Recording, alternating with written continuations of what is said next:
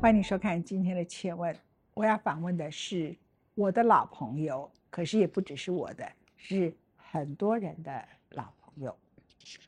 他年轻的时候是很多人的梦中情人。Hello，杨慧珊。嗨，文谦好。但他今天来的样子，我用一句英文叫做 “marvelous”，实在是太棒了。谢谢。但是你成为很多人梦中情人的时刻，第一个。你在电影里头的演出，你是一个敢爱敢恨的女人。第二个，因为你的身材非常好，你非常 sexy，非常的性感。然后你如何从一个性感尤物变成今天 穿着领带来到我们现场？可是看起来棒极了，就看起来就很像一个可以走出去走 model show 的人这样。谢谢。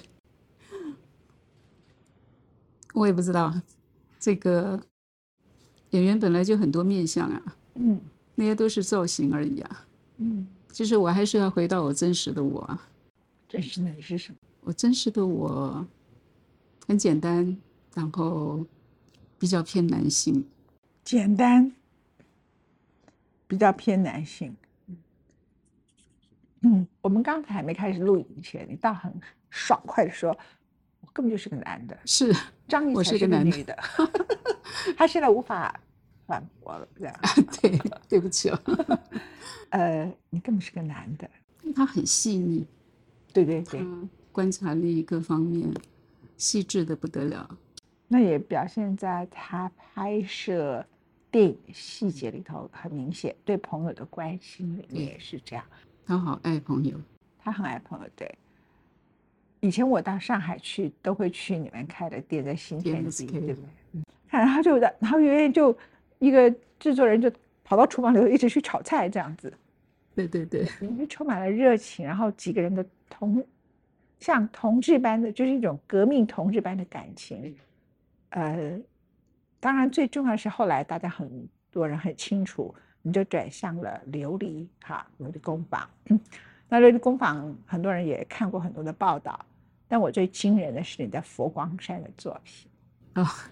那就真的是一个很简单、很安静、很虔诚，然后那种安静里头呢，不是柔，是充满了力量。所以你所雕塑出来的那个琉璃头的佛像，那个佛，他的慈悲是一个庞大的力量。我这是我看到的，我也说不出来这个因缘。我跟佛教的因缘可以结那么深，其实是自己在演员的时期是万万想不到的。我还记得我二十几岁，曾经有朋友跟我说：“你很有佛缘。”我那时就想随便说说的吧，因为我那时更没接触过佛像，所以只当是一个聊天。可是你看，这种世间所谓的无常变化就是这样子。结果离开电影，居然就会跟琉璃结了缘。这样说好了，你从在电影里头，我最印象深刻的是玉清嫂。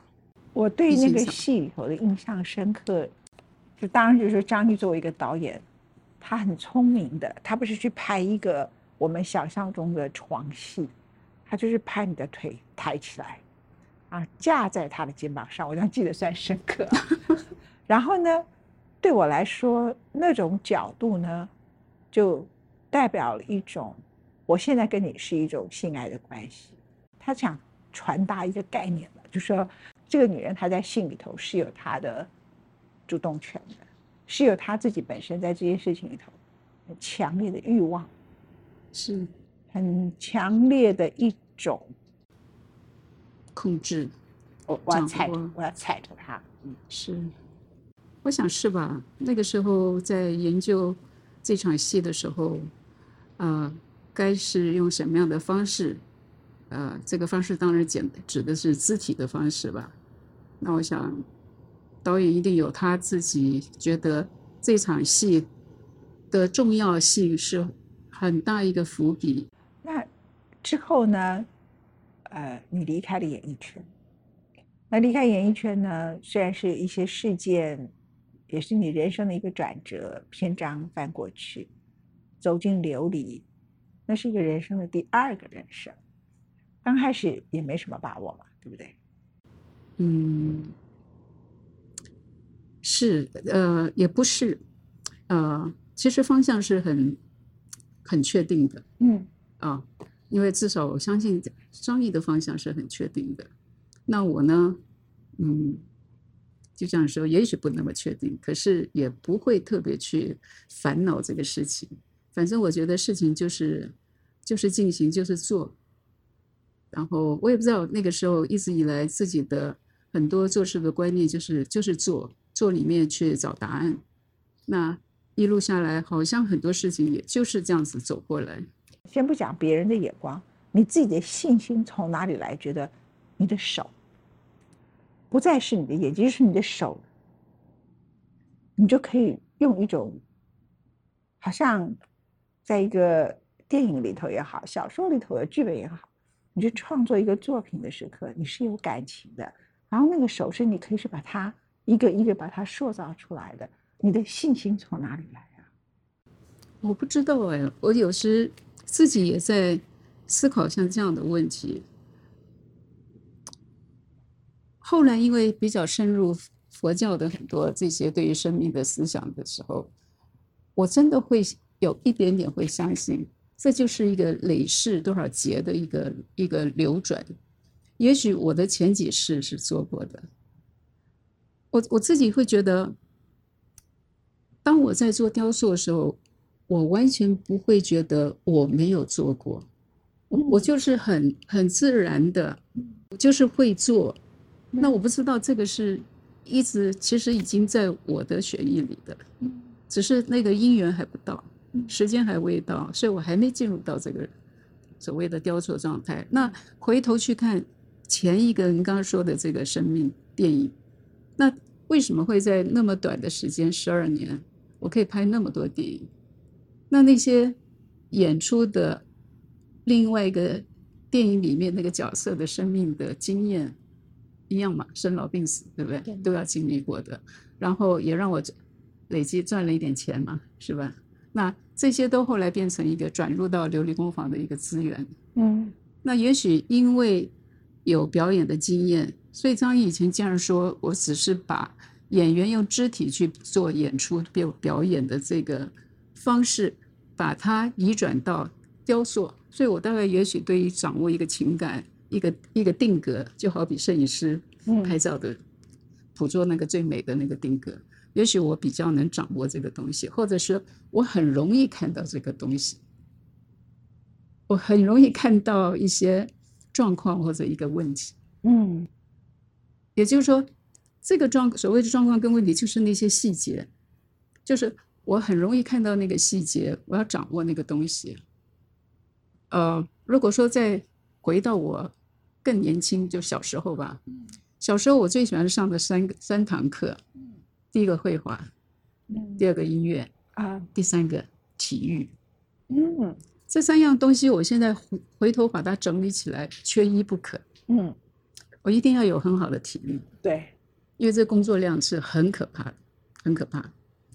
第二个，我要有一定的美术的喜好，嗯，是不是有多大基础不敢讲？因为到底就是求学那段时间嘛，离开学校就中断了，嗯。啊，再来就是音乐，嗯，音乐也许在这个上面并没有那么具体的呈现，可是我觉得呢还是一种美感的一个感受。当然是啊，对，所以它是它是一体的。嗯，音乐可能跟美术是最接近的啊。呃，我很特别注意到你是念静宜大学，静宜，对不对？啊。外国语文学系这样，对不对？然后这个夜间部现在都要讲清楚。我你很客气，你很客气这样。但就说，我我要讲说，你是一个热爱文学的人。嗯，我觉得比较起来，张译这一方面比我强太多了，因为他从小，呃，从三岁爸爸就带着他，因为太宠他了嘛，老老来得子，每天抱着他就开始。识字，呃，教他识字、写字，所以他很小就开始认识很多的字，他就开始看看很多的书。加上他当然自己也喜欢，所以他一直文学是是他唯一会相信的价值，这是他经常在说的。那也从他身上是看到这一点。那从他那边，呃，我也间接的就是听了很多，听了很多，呃，学了一点。那我在佛光山，为什么我一再提到他？就是说我看到那个佛像呢，我看过很多琉璃工坊的一些作品，可是他那个巨大手指，你这样讲那个体力啊，我觉得可能没有人想到。那个体力是一个曾经演过十二年电影的那个女人，她可以做到。你做了多久的时间？然后你每天要花多少时间才能够完成那么大的、巨大的一个佛像，那么多的细节这样子？事实上，我真正工作时间只有四十几天，那我也没做过那么大的。所以我记得那时伙伴都努力的说服我。不要有这个想法 去锻炼 锻炼，因为他觉得时间、人力各方面不可能来得及。嗯，可是我不晓得那个时候，我经常自己回头看，我说一定是佛菩萨加持我，让我完全没有这个挂碍，我心里完全没有做不到、做不时间内做不完的这个这个念头。嗯，我只是想到要做，因为师傅说要做，我就做。那真的。就那怎么做呢？当然就是没天没夜嘛。我没天没夜，我不能让伙伴没天没夜，因为伙伴他总要回家，他要对不对？要轮班，所以我那时分三班制，三个班，我是贯穿三班。嗯嗯，那时候怎么办？那时候你也有点岁数了，这样。对，做那个时候你已经有点岁数了。我有个麻烦是什么？我到现在 一直我还问过医生。我为什么可以不要睡觉啊？嗯，真的。当你拼命起来的时候，你可以不要睡觉。没有，我平常都可以不要睡觉。你平常就可以不要睡觉。睡得很少，很少，很少。我跟你讲，通常就两三个小时都可以的。那是拿破仑，他们都是这 这种伟人呢。我真的可以不要睡觉。我再问你一个问，一个庸俗的问题，可是是很多人的问题。为什么叫庸俗呢？因为当我们从前面这个话题转来这件事情的时候是。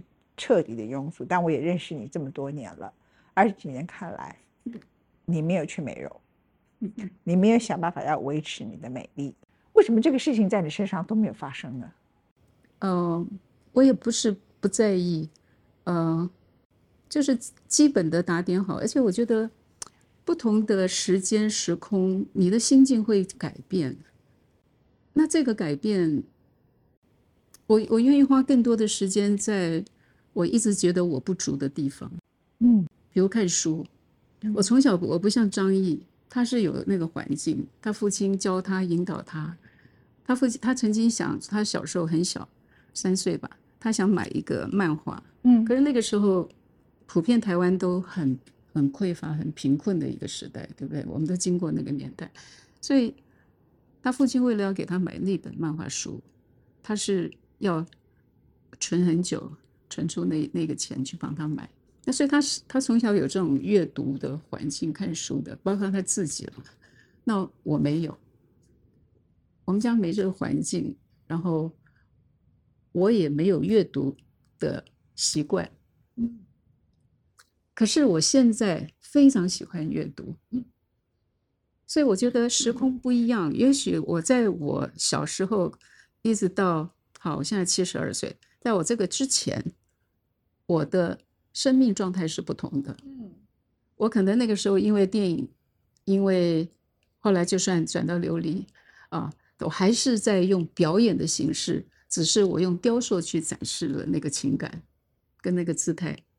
所以阅读这方面，因为张毅在一直觉得 有点偷懒吧，或者是就是依赖，反正文字文章所有东西都是他负责。那我只负责创意设计、雕塑，包括技术的开发。呃，我很喜欢研究技术，所以是男生啊，研究技术。另外一个工程师，工程师。啊，对对对，我我太适合做 R D 了，我专到底。好，所以可是现在张毅不在了，我必须承担很多他的工作。比如说像今天访问，以前有张毅，我们一定一起。张毅一定是主答的人，那我在旁边笑就好了。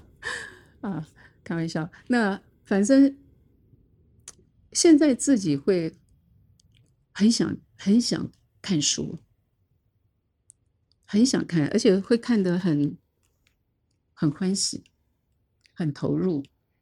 我想，也许就是一种不同时空的一种替换。我手上有一本书是张毅对的书，压抑不住的想飞起来啊！我昨天晚上特别把它看了一下，因为我特别看文学的透明思考，然后他写的成和了一切，也放下了一切，这样淡淡的若有似无啊！它真的像女生在写的东西，这一生拥有一个。挚爱的人啊，就终身这么爱的人。当然，这个挚爱呢，曾经都让你们付出重大的代价，但是最后，你还是拥有了这个挚爱的一生。是，时间呢不算长，不算短，三十几年。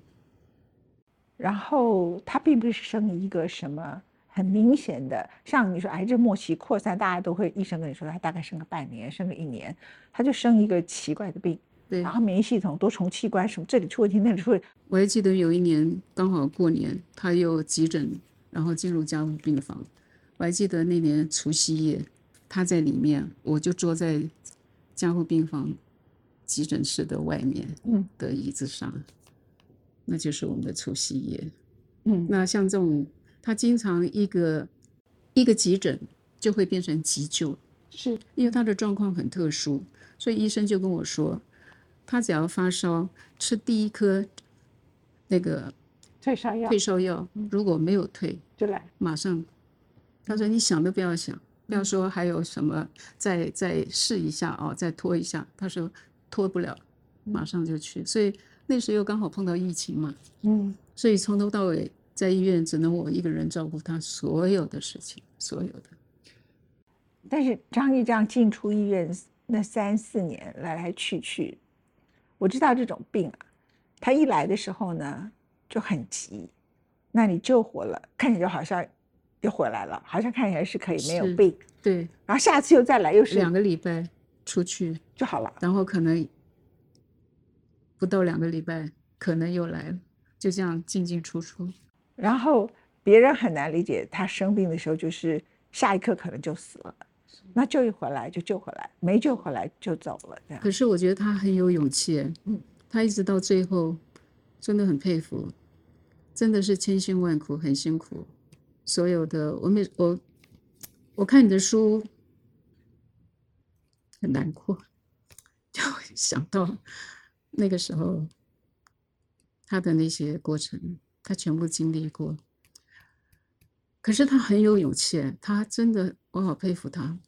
我只是努力尽我的尽心尽力的，因为他想活下去嘛，所以我只是尽心尽力的帮他看怎么度过。你你还在啊？他当然会为你而活，不是吗？他因为我知道这个病的苦啊。苦到一个程度，别人不了解，我自己很清楚。连我平常看嘻嘻哈哈，大家以为没什么。我知道，我病到一个程度的时候，有的时候我就有一个地方不痛。我告诉你，就是鼻子不痛，耳朵也痛，眼睛也痛，头也痛，全身什么地方都痛。然后呢？不行，他还有鼻胃管，他是用鼻胃管啊，都有。然后我是，当时我不能打针了。然后呢，我。我就吃很，只有吃米汤，就是连粥都不吃，只吃米汤。我好几次呢，都靠运气，对吧？就是靠运气好。那你们也就这样撑了三年多，这样三四年，其实拉的很长，嗯，要进进出出，进进出出。但会不会使你更没有心理准备，说他真的就走了？因为每一次都可以救回来。是，我还记得。被通知去了嘛，哦，嗯，最后在那边，我还是一直摸他看他。后来我姐跟我说，叫叫我，她说他走了，我根本他走了你都不知道，那你姐姐跟你说你才晓得，因为仪器上的，已经你姐姐看到了这样，对他们家人全在，但你就一直摸他，一直摸他，对，然后抬头看，就一条线了，你就看到那条线，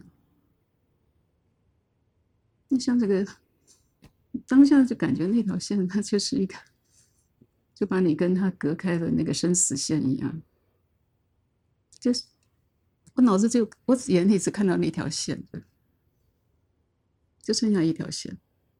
原来应该是跟着心跳跟着起伏的嘛，就剩下一条线。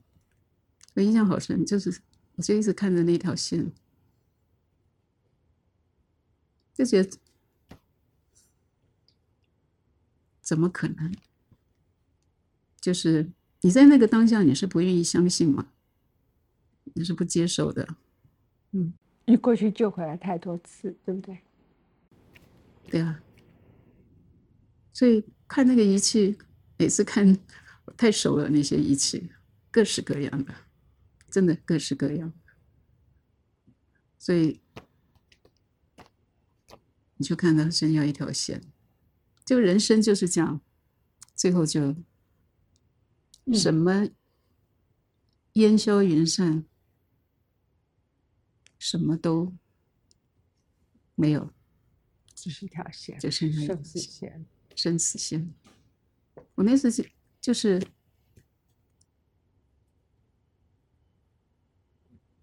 就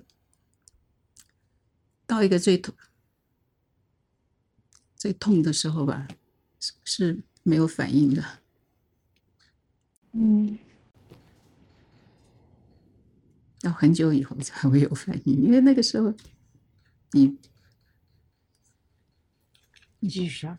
你不会相信嘛，你你不愿意接受嘛，就是，就包括现在嘛，每次看他的，看他的很多东西啊，书啊，这个就是，那人还是那么清晰，那么那么真实，那个样子，那个笑，那个皱眉头，所有的那个表情，可是，一转你又知道，他不在了。是真的不在了，所以你就是在一个真实跟虚幻之间，每每每次去去调整自己，然后然后逐渐的，我又很怕想得很深，你知道，越想得越深，你就越会出不来，你就越就会钻进去，所以那个钻进去是很难过，很难过。然后我那时要同时。公司还在啊，工坊还在啊，我还是要处理很多公事，就算是后事，我也要很多要我来决定、来排版、来，所以，哇，那段时间就是，就是一面哭一面做，一面处理，一面哭一面处理，然后受不了了就冲到房间把门关起来，先大哭一场，哭哭哭到，然后。好，再继续出来处理事情。反正很长一段时间就是这样过，必须这么过。你现在主要是在上海还是台湾？上海、台湾两边。两边，嗯，台湾还是我以前去过那个家，哎，对，看官渡那个大桥那个对家。对对，台湾。你不会想到说要离开原来的地方？嗯、那边我离开了，我现在回到台城里面，我娘家，因为我妈妈也都不在了。我现在是住城，然后那边呢，嗯，目前还在那里。对，你还是舍不得把它，舍不得，对不对？嗯，必须要放掉，必须要放掉。必须要放掉，告诉自己总要对，自己因为啊，必须放掉。就像我现在这样，我就是说我我我必须改变了，我必须要告诉自己，现在的我就是我，我自己要面对所有的改变。嗯当我现在一个人，我面我要面对所有将来我一个人面对的所有的事情，跟所有的我的生生命跟生活，所以也好，我觉得也是一个转变的时候。那我也相信张毅也会希望我有好的转变，他大概也会希望我还是活出他喜欢我的样子吧。我这样讲会不会有点残忍？因为他比较弱嘛，你比较坚强。然后接着呢，某个程度来说，你我们每一天每一个人每一天都要走，有一天都要走。是啊，呃，我这样说会不会你觉得很不好？还好是你体力尚可的时候好好送他。嗯，对，有的时候以前我们曾经也不是刻意的，有时候偶尔会聊到，我也是说，大家都要走，我觉得他先走会比较好，因为我可以照顾他吗。这是我妈妈问我的问题。我妈妈说她没想到他老来一个人。那我就跟我不是用同情的角度，我就是用一个很理性的角度跟他说，因为你太长寿，所以呃，我的记忆覆盖什么的都七十三岁就走了。如果你七十岁走，就是他送你嘛，你就不会老来孤独。可是你长寿活到九十几岁，你就会老来孤独。这个逻辑很简单，这样。嗯那我今天访问您这个话题，当然是有一点残忍，可是我知道你对生命的通透跟一般人是很不一样，因为你是一生里头好几个不同的轮回，然后起起落落各种不同的状况，你都要经历过。然后我看到你今天看到你的时候，不知道为什么耶，我觉得你把一个人的生活，你把它变成一个思念，好像他并不真正离去。有时候回忆是很大的一个资产，它让你放在你的脑海里头，你既思念也苦，可是它你就觉得你还是拥有。对，可是你，对，然后可是你又把自己一个人的生活活得非常好。就我今天一看你的样子，我就直接就觉得说，我不能说我放心了，我就觉得说你是很多人应该要有的一个榜样，这样那么痛的事情，失去那么挚爱，而且是对你来讲，虽然病了三四年，可是每次都有救回来，那次就变成 sudden death，就突然就走掉了。我知道这个病，你没有想到会失去他。然后你那时候还面对人工要善后很多很多事情，这样那么大的一个压力，我完全看不出你的憔悴，我看到你的潇洒，看你把自己造型改成这样子，几乎可以再去走 model 秀的样子，就是觉得啊，好了不起啊！我觉得我很幸运，嗯、对，终于走掉确实很痛，很痛，很痛，痛的不得了，痛的，你叫什么？那个成语“心如刀割”，真的是那种感觉，真的每天就。可是我可能，也许也就是因为那个因缘福报吧，我在我最最慌乱那段时间，我们一个好朋友就是佛光山的那个国际佛光会的谈讲师赵姑怀珍小姐，莉迪亚，她有一天传了一个，呃，辜建甫的女儿，哎，嗯对对对，顾小姐，她传了一个那个香港中文大学跟佛光山佛教研究中心嗯合办的一个，它叫做自觉式呃佛教文化管理的线上课程。嗯那我接受到了某种讯息，就是顾小姐传这个课程给我的时候，啊、她先生也是里面的谈讲师，嗯也是里面的老师之一。那因为他们帮我很多忙，所以在那在我那段时间啊，帮我非常多的忙，我非常嗯感恩。所以他传给我这个，我就看。虽然我绝对不是好学生，我也很怕上课，就讲真的。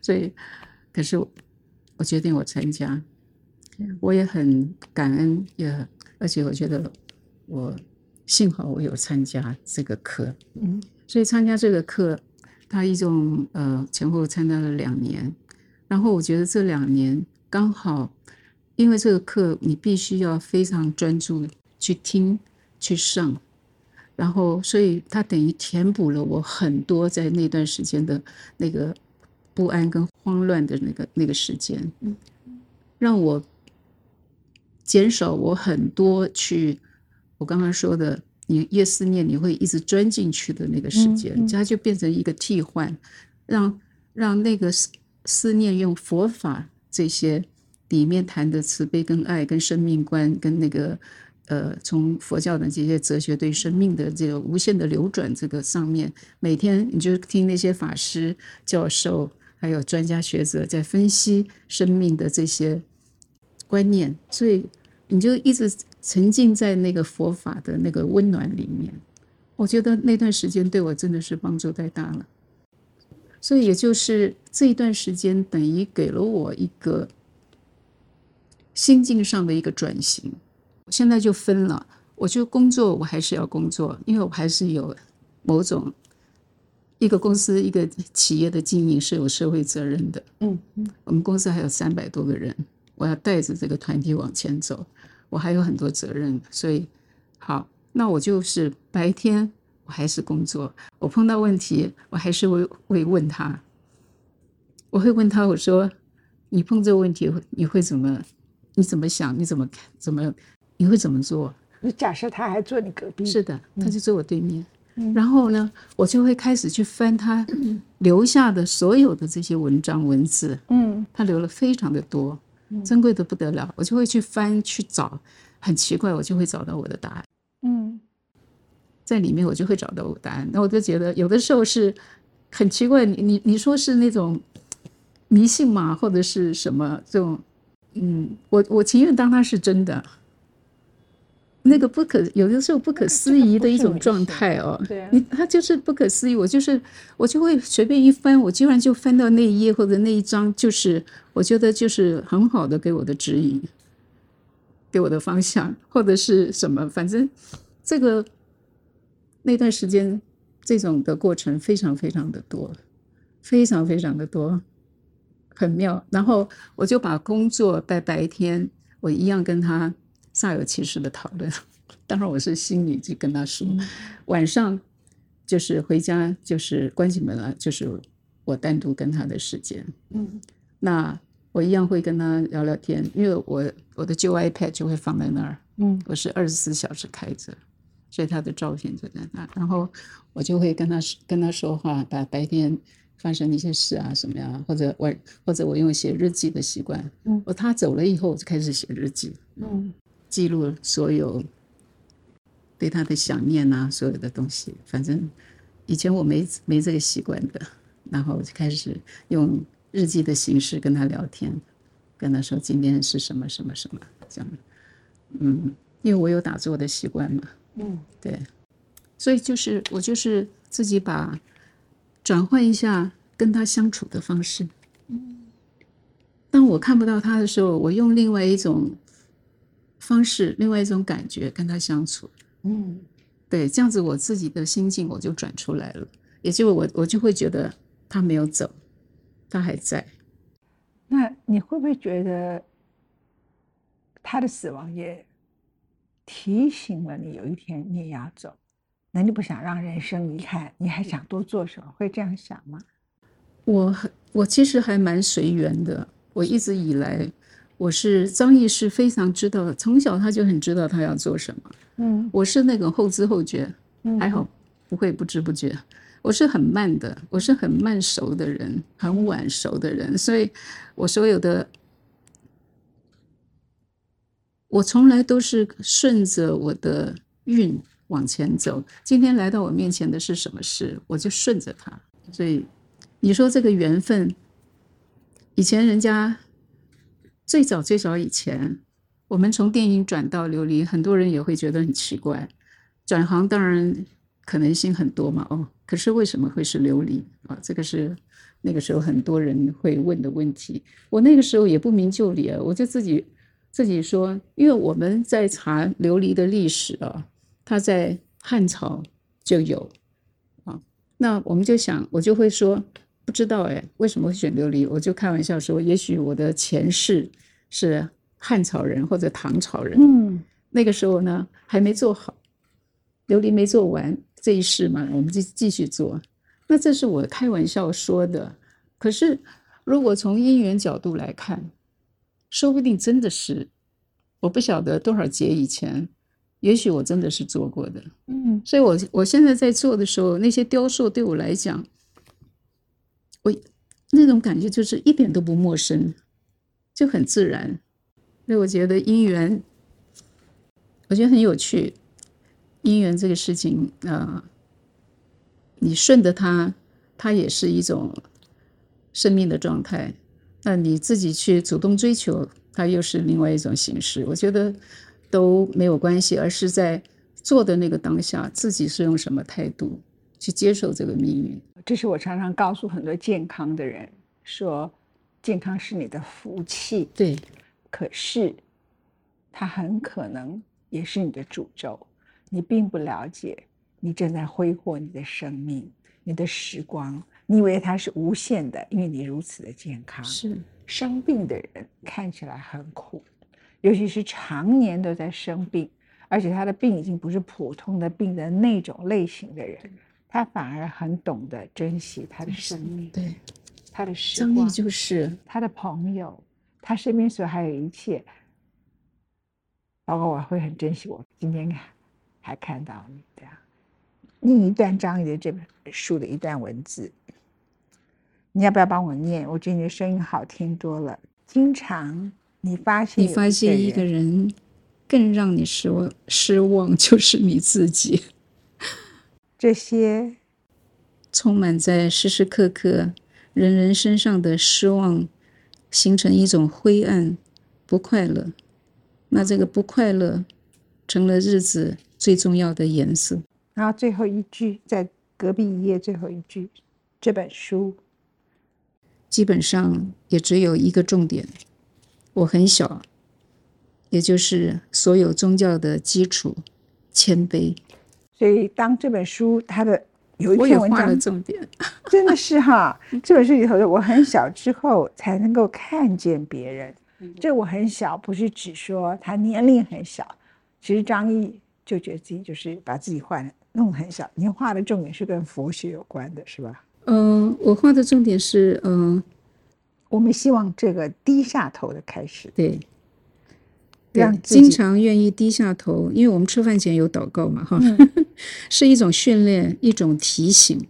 我们希望这个低下头的开始，让自己能够逐渐地训练自己，牢牢地记住，我很渺小，世界给我很多。慧珊，你并不渺小。我觉得你今天在我们的访问里头，你会给我们的观众非常多的启发。